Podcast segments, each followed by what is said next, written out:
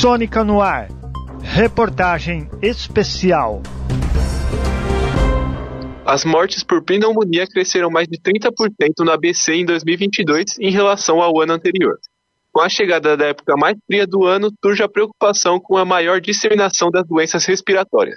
Saiba mais na reportagem de Gabriel Rosalim. Gripes, resfriados, entre outras doenças, têm uma maior incidência durante o inverno.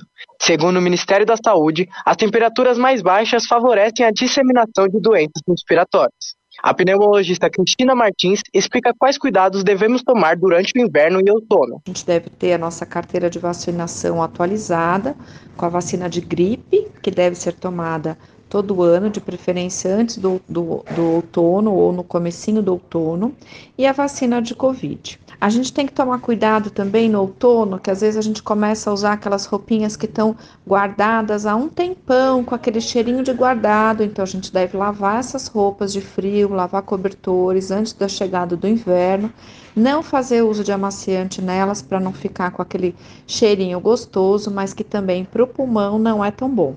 E no frio, às vezes a gente tem a tendência de deixar a casa bem fechadinha, bem quentinha, e isso faz mal. Então a gente tem que deixar sempre uma janela aberta para ventilar, evitar lugares fechados com muita aglomeração, porque o, ar, o lugar fechado propicia a proliferação de infecções virais. O clima frio e seco também ajuda no agravamento de doenças respiratórias crônicas, o estudante Leonardo Coelho convive com sinusite e rinite desde que nasceu e conta os cuidados que tem de tomar durante o inverno. Já nasci espirrando, mas quando chega frio assim, eu, eu não posso pegar um friozinho, qualquer coisa assim, que eu já acordo no dia seguinte espirrando, espirrando, espirrando, é, e, e com o nariz trancado e não, difícil até para respirar. Acho que o maior cuidado que eu tomo normalmente assim é comer sempre laranja, tomar muito suco de laranja, é vitamina C, muito importante. É, eu acho que pro caso de eu não gripar e piorar, mas chega no inverno é difícil, às vezes eu acabo gripando e aí só remédio mesmo. Cristina Martins comenta que pessoas com o mesmo diagnóstico do Leonardo devem intensificar os cuidados. Manter o tratamento adequado do seu medicamento. Não é época de querer parar de usar remédio, de dar um tempo. É, então, assim, o tratamento dessas doenças crônicas deve ser mais caprichado ainda durante a época de frio, porque é, é a época que elas costumam exacerbar mais. Durante as estações mais frias do ano, casos de pneumonia também tem uma crescente. No ano passado, as mortes por essa doença aumentaram 36% no ABC, comparando com 2021 de acordo com a Associação dos Registradores de Pessoas Naturais do Estado de São Paulo. Foram 4.518 óbitos em 2022, contra 3.358 no ano anterior. A funcionária pública Camila de Andrade teve pneumonia recentemente e relata as principais dificuldades.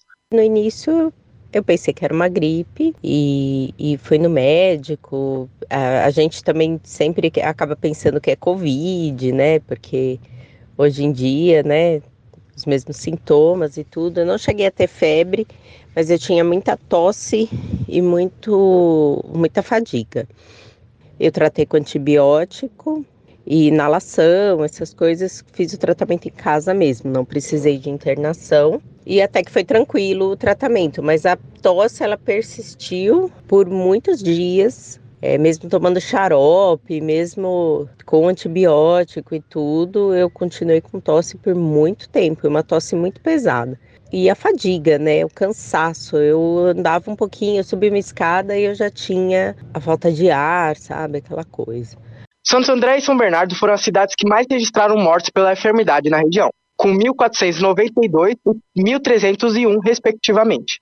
A pneumologista Cristina Martins comenta que, nos últimos anos, todas as atenções ficaram voltadas para a Covid-19. Isso acarretou no aumento de outras doenças.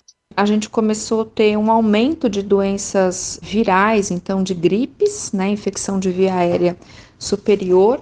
Talvez por conta da pandemia as pessoas ficaram mais reclusas, perderam um pouco o contato com os vírus e talvez uma diminuição da imunidade, talvez por conta do, do aumento das é, da preocupação com a vacina do Covid, muita gente deixou de tomar as vacinas contra a gripe e realmente a gente teve um aumento de pneumonia que está um pouco acima da média dos anos anteriores. A médica ainda comenta quando se deve procurar um pneumologista. Aquela pessoa que tem sintoma respiratório, por exemplo, tosse, em especial tosse há mais de três semanas, falta de ar, chiado no peito, essas pessoas devem procurar. Dor no peito de forma aguda, que vem acompanhada de outros sintomas respiratórios, como tosse, falta de ar, é, devem procurar um pneumologista. Aquelas pessoas que receberam também um diagnóstico de uma doença pulmonar específica devem fazer é, consultas regulares no pneumologista. Essa reportagem teve locução de Gabriel Rosalim Edição, produção e roteiro de Gabriel Rosalim, aluno de jornalismo da Universidade Metodista de São Paulo. Trabalho técnicos de Léo Engelman e orientação e supervisão da professora Filomena Salem.